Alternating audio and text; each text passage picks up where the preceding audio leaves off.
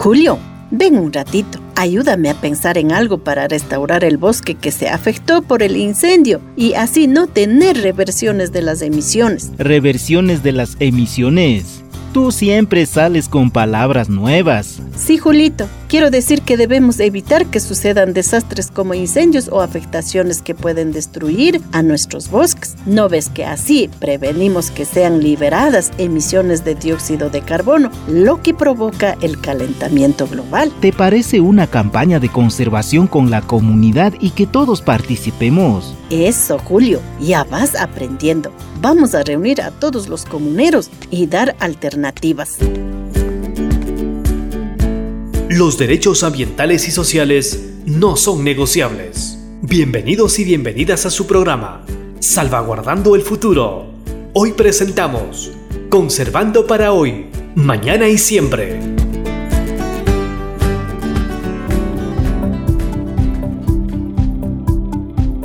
Hola amigos y amigas, ¿cómo han pasado en estos días? Les comento que yo estoy muy emocionada porque paso a paso seguimos descubriendo la importancia de las salvaguardas ambientales y sociales promovidas desde Red Más. Hoy vamos a dialogar sobre la penúltima salvaguarda F, que es la de la reversión de las emisiones. Iniciemos despejando la duda sobre el significado de reversión de las emisiones. Para el mecanismo Red la reversión de las emisiones se produce cuando por algún factor humano o natural se vuelve al estado anterior a cuando se iniciaron los esfuerzos o se alcanzaron los logros en la conservación de bosques. Por ende, los gases de dióxido de carbono son liberados al ambiente, generando mayor contaminación. Por eso el primer paso es identificar esos riesgos para prevenir las causas que pueden afectar al mantenimiento del bosque en pie. Esas reversiones en nuestro país se deben principalmente a la causada por el cambio de uso de suelo, la tala indiscriminada de bosques e incendios forestales.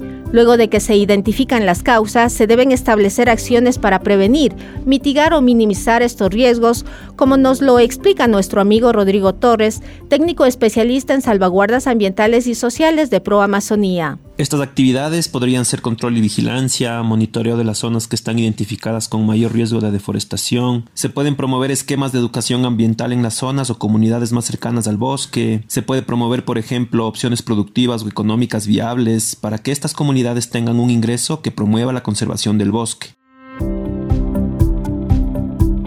En esta última parte que comentó Rodrigo, ¿no les suena el turismo comunitario como una opción que han implementado varias comunidades para generar un desarrollo sostenible, libre de deforestación que sea amigable con el medio ambiente? Esta es una idea de las muchas que pueden nacer desde las comunidades locales. Así, queridos amigos y amigas, recuerden que en anteriores capítulos hablamos de la importancia de la transparencia e información pues aquí también la información es fundamental, sobre todo para generar los datos que permitan un adecuado control y monitoreo de las zonas con riesgo de deforestación o para poner un ejemplo, el Ministerio del Ambiente y Agua cuenta con el Sistema Nacional de Monitoreo de Bosques, donde se reporta de manera bienal los cambios por deforestación que ocurre a nivel nacional.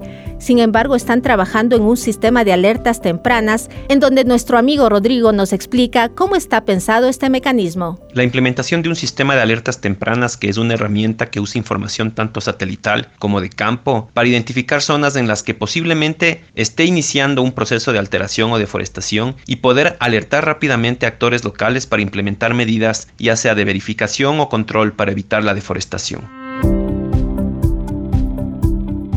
Estos sistemas de monitoreo y control, ayudándonos del uso de la tecnología, también son apoyados con la organización participativa de los comuneros, como por ejemplo con la generación de patrullajes y monitoreos comunitarios o con los conocidos guardaparques. ¿Qué les pareció el tema de hoy amigos y amigas? Muy interesante descubrir que las actividades que se promueven por Acción de Red Más deben prevenir actividades que afecten al medio ambiente pero fundamentalmente que estas acciones requieren de la participación y del trabajo conjunto de las comunidades. Así amigos y amigas, despido este nuevo capítulo de Salvaguardando el Futuro, deseando que estén bien en sus hogares. Hasta la próxima. Así finalizamos su programa Salvaguardando el Futuro, una producción de Pro Amazonía, programa de los Ministerios de Ambiente y Agua y Agricultura y Ganadería del Ecuador.